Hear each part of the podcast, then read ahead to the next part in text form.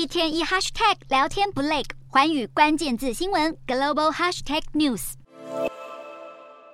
民众在超市东挑西选，希望能捡便宜，全因为物价不停飙涨，民众荷包缩水。为了抑制不断飙升的通膨，美国联准会从去年三月开始升息，至今已经升息十八码。不过，由于去年十二月消费者物价指数年增百分之六点五，连续第六个月下滑，并创一年多来新低。联准会在一号放缓步调，宣布升息一码。联准会在二零二三年第一场利率会议回归到较传统一次升一码的步调。不过，联准会主席鲍尔强调，虽然通膨已经有点放缓，但还是居高不下。因此，决策官员仍然觉得有必要继续调高利率区间，让原先期盼联准会会丢出很快就要结束升息信号的投资人明显失望。至于欧元区，欧盟统计局表示，欧元区一月通膨率为百分之八点五，连续第三个月滑降，同时也低于市场预期。尽管如此，市场还是预期欧洲央行仍然会在货币政策会议决议升息两码，因为欧洲央行总裁拉加德曾在上个月这么说。